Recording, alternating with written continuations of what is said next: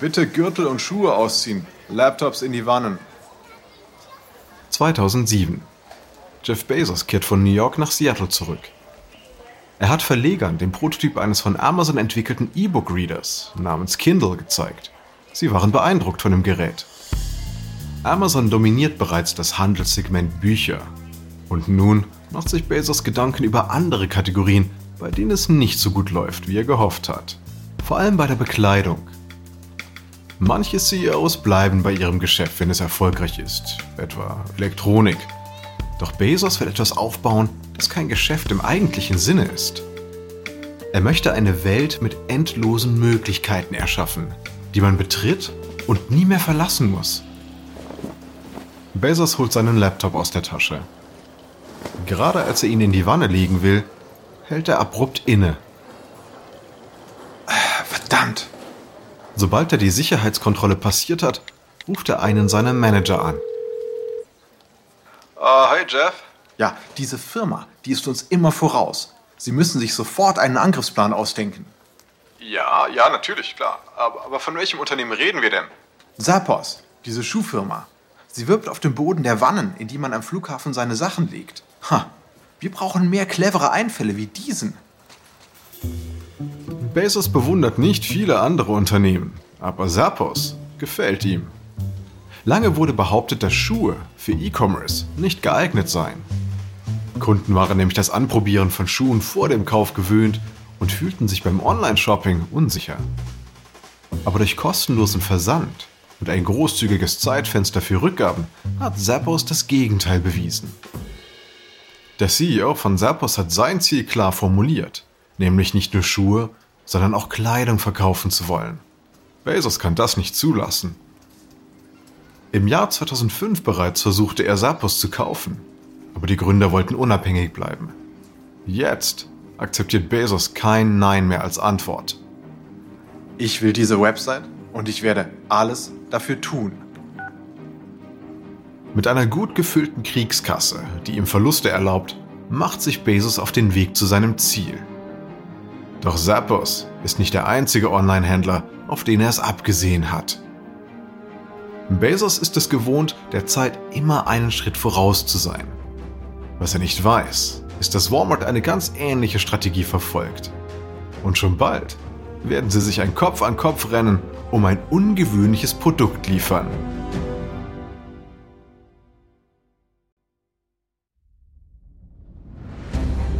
Ich bin Alexander Langer für Wandery und das ist Kampf der Unternehmen,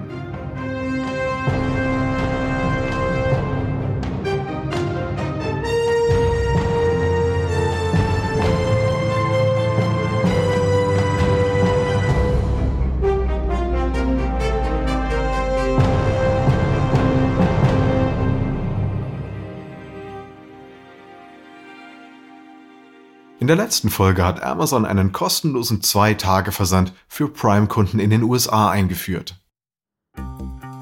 Danach begannen sich die Gewohnheiten der Kunden langsam in Richtung Onlinehandel zu verändern. Walmart liegt zwar beim Gesamtumsatz nach vorne, hinkt aber online hinterher. Der Fokus liegt nun auf dem Digitalverkauf, um die Dominanz als Einzelhandelsunternehmen zu behaupten. Beide Unternehmen wollen ihr Angebot erweitern und gehen deshalb aggressiv gegen andere Websites vor, um Online-Kunden abzuwerben. Manchmal zielen sie sogar auf dieselben Plattformen ab.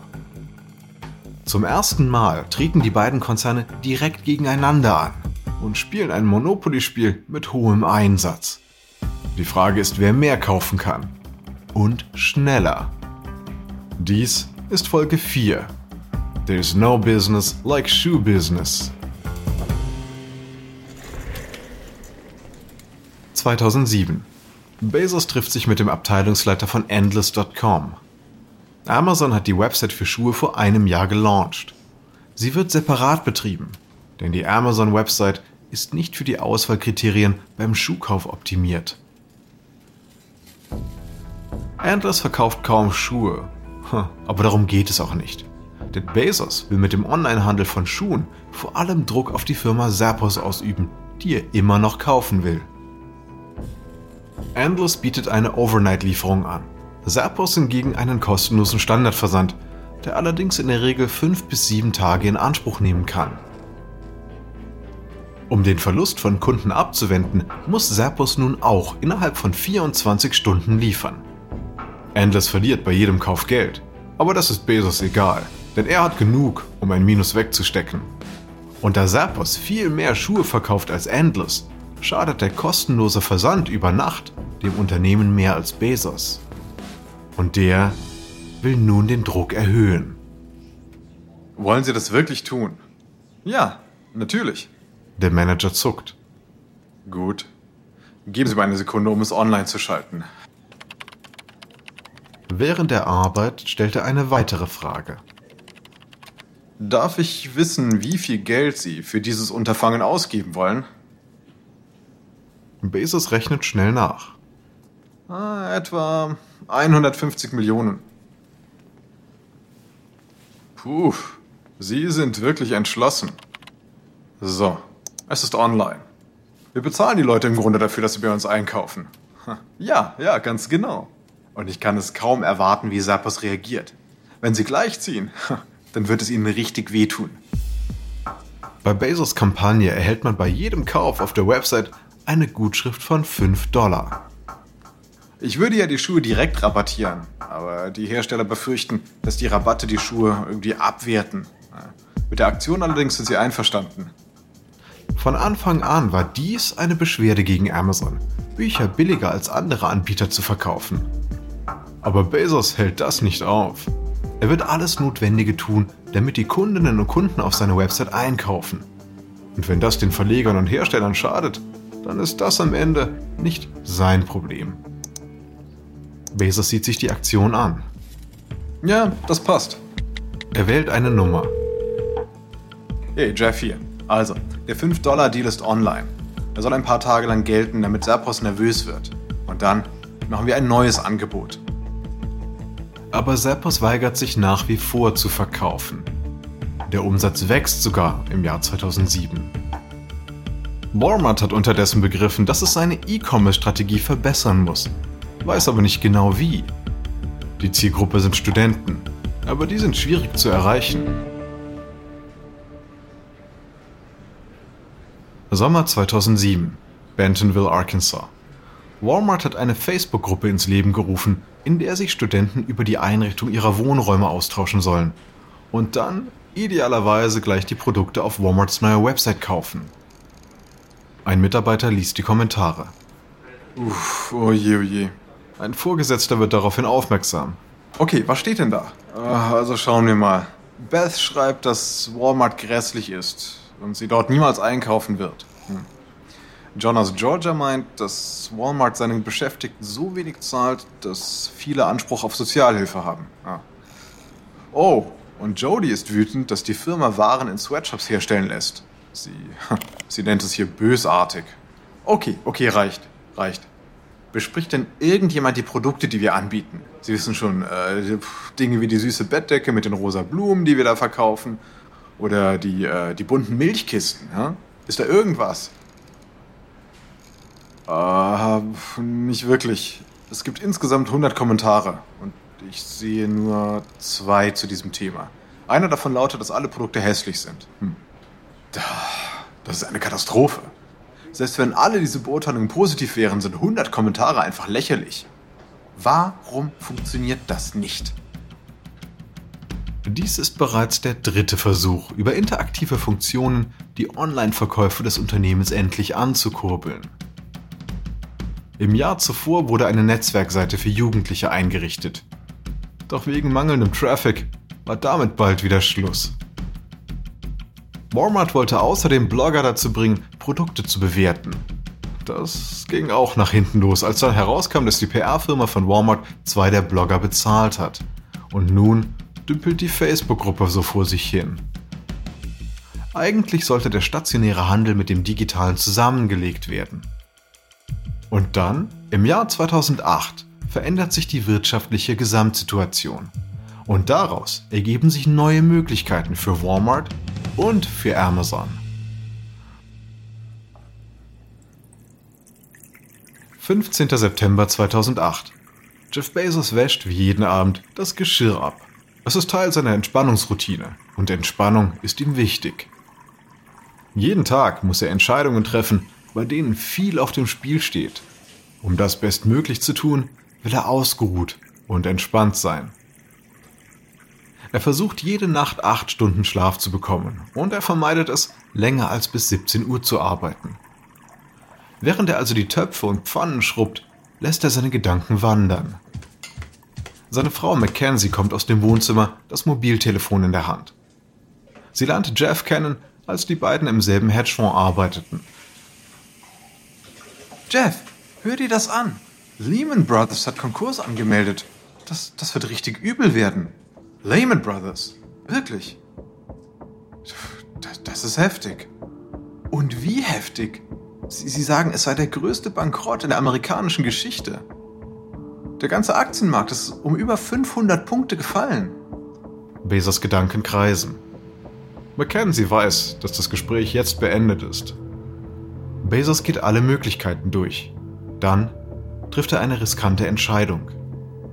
Er eilt in sein Büro und telefoniert mit dem Geschäftsführer für Unternehmensentwicklung.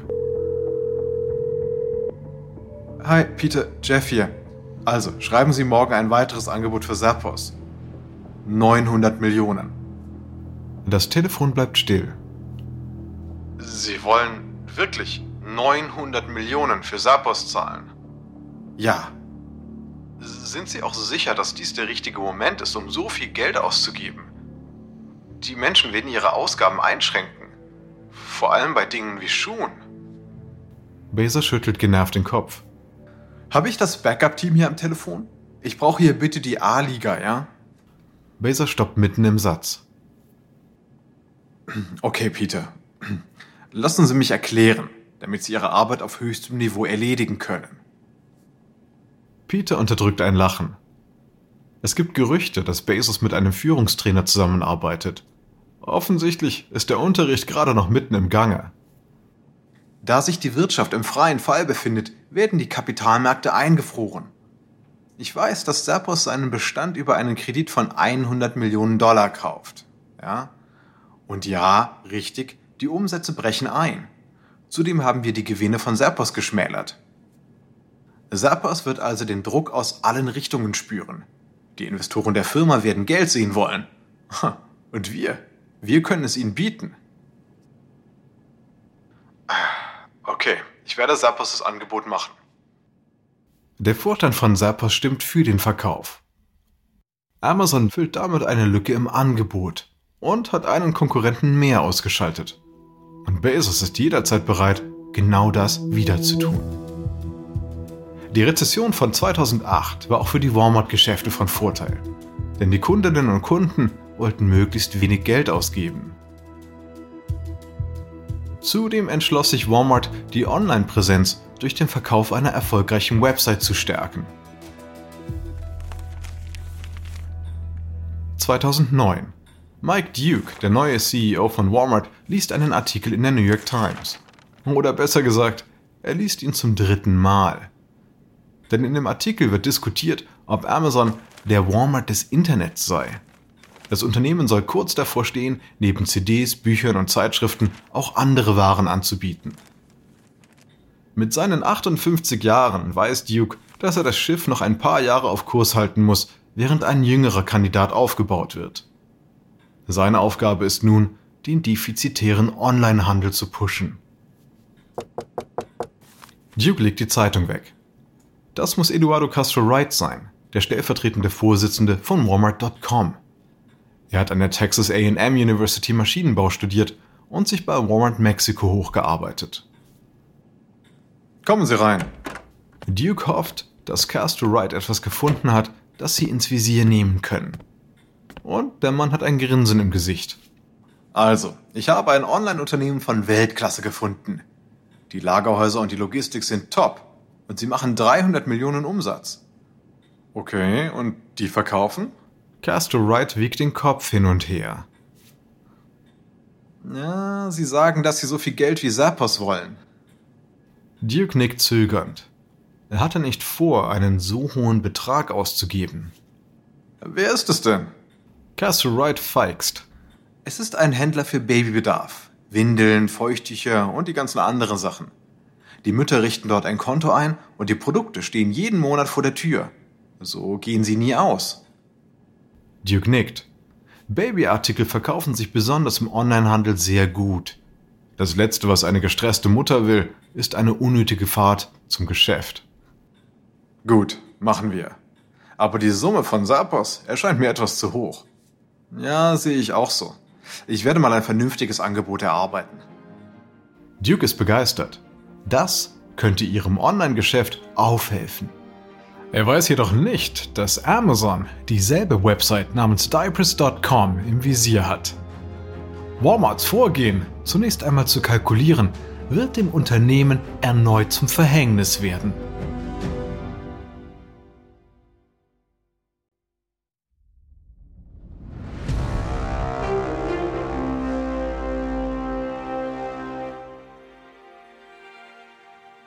30 Prozent. Sie haben die Preise um 30 Prozent gesenkt. Ja, Bezos ist ein Hai. Er ist beneidenswert, aber ich hasse ihn. 2010, New Jersey. Die Diapers.com-Gründer Mark Laurie und Vinod Barara überprüfen die Preise für Windeln auf der Website von Amazon. Amazon verfügt über Bots, die die Preise von Produkten auf Konkurrenzseiten überprüfen und ihre daran anpassen. Bezos hat es auf Diapers.com abgesehen und geht mit Niedrigpreisen in die Offensive. Bisher haben die Gründer Bezos Köder nicht geschluckt. Sie haben nicht versucht, mit den Preisen mitzuhalten, weil sie stattdessen auf Kundentreue setzten. Vielleicht ist es nun doch an der Zeit, die Preise zu senken. Wir kommen gegen Amazons Angebote nicht an. Die ersten Kunden verlassen hier schon das Schiff. Barara winkt ab. Bezos wird uns ausbluten lassen. Amazon kann viel mehr Verluste verkraften als wir. Wir können in einem richtigen Preiskrieg überhaupt nicht mithalten. Also was? Die Investoren wissen, dass wir im Fadenkreuz von Amazon stehen. Sie geben uns kein Geld mehr. Und, und an die Börse können wir nicht. Wir müssen verkaufen. Laurel läuft im Büro auf und ab. Das Walmart-Angebot, das, das ist zu mager. Es sollte doch derselbe Betrag sein wie der für Zappos. Das stimmt. Es, äh, ha, es gibt noch eine andere Möglichkeit. Wir, wir verkaufen an, an Amazon. Die beiden sehen sich an. Keiner von ihnen will den Deal, aber es scheint die einzige Möglichkeit zu sein. Tja, in erster Linie wollte ich eigentlich Bezos schlagen. Ja, ich auch. Aber wir können es nicht. Also müssen wir wohl zusammenkommen. Gut, ich vereinbare ein Treffen mit ihm. Aber selbst Laurie und Barara, die Bezos Geschäftspraktiken genau studiert haben, sind auf seine Rücksichtslosigkeit nicht vorbereitet. Bald werden sie es herausfinden. November 2010. Laurie und Barara warten in der Lobby der Amazon-Zentrale, um Jeff Bezos den Kauf von Diapers.com anzubieten. Laurie tippt nervös mit den Fingern auf die Armlehne. Nach ein paar Minuten erscheint Bezos Assistent. Jeff hat jetzt Zeit für Sie. Sie gehen zu Bezos Büro. Er kommt raus, um sie zu begrüßen. Mark, Vinnet, danke, dass Sie zu uns kommen. Als er sie in sein Büro führt, nickt er seinem Assistenten fast unmerklich zu. Dieser nickt zurück, als er rausgeht. Weder Laurie noch Barara bemerken es. In der Zentrale von Diapers.com erhalten Mitarbeiter Warnmeldungen auf ihren Computern. Was ist denn das? Amazon kündigt gerade ein neues Programm an. Amazon Mom. Mit kostenlosem Zwei-Tage-Versand im ersten Jahr und einem Rabatt auf Windeln. Puh. Das Gesicht seines Kollegen wird bleich. Das ist ein Todesurteil. Amazon treibt den Marktwert von Diapers.com in die Tiefe, während Laurie und Barara einen Geschäftstermin mit Bezos haben. Rufen Sie sofort die Chefs an. Sie gehen nicht ran. Bestimmt stumm geschaltet. Das, das ist unverantwortlich. Kurz darauf bietet Bezos Laurie und Barara 540 Millionen Dollar für Diapers.com, was weit unter dem liegt, was sie eigentlich wollten. Er gibt ihnen 48 Stunden Zeit, um zu reagieren. Und Amazon Mom vertreibt die Kunden im Minutentakt. Etwas später in Bentonville, Arkansas. Walmart-CEO Mike Duke hat eine schlechte Nachricht erhalten. Sein Assistent sieht Dukes finstere Miene. Ist alles okay? Diapers ist verkauft. Ah, tut mir leid. Sie wollten diese Seite haben. Ja, ja, und mehr als das. Ich wollte Amazon besiegen. Tja, früher wollte man uns schlagen. Stimmt. Und so wird es auch wieder sein. Denn wir haben etwas, das Bezos nicht hat. Was denn? Lebensmittel. Walmart verkaufte ab den 80er Jahren Lebensmittel in den Geschäften und wurde so schnell zum größten Lebensmittelhändler der USA. Und immer noch kommen die Kunden vor allem deswegen in die Läden. Nicht, dass Bezos das nicht wüsste. Er wollte sich schon lange mit frischen Lebensmitteln beschäftigen. Und das steht jetzt auf seiner Einkaufsliste. Und jetzt ist er auch bereit, den ersten Schritt in diese Richtung zu tun.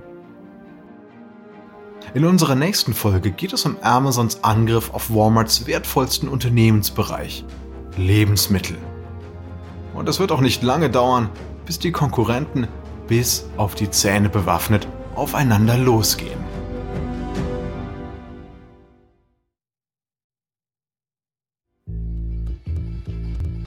Ich hoffe, Ihnen hat diese Folge gefallen. Ein kurzer Hinweis zu den Dialogen, die Sie soeben gehört haben. Wir wissen natürlich nicht genau, was gesprochen wurde, doch die Dialoge basieren nach bestem Wissen auf unseren Recherchen. Wenn Sie mehr über Amazon erfahren wollen, empfehlen wir Ihnen Der Allesverkäufer von Brad Stone. Ich bin Ihr Sprecher, Alexander Langer. Diese Serie wurde ursprünglich von David Brown moderiert. Austin Reckles hat diese Geschichte geschrieben, produziert wurde sie von Emily Frost. Karen Lowe ist unsere leitende Produzentin und Redakteurin. Sounddesign von Kylie Randell. Jenny Laura Backman und Marcy Louis sind unsere ausführenden Produzenten. Erstellt von Erna Lopez für Wondery.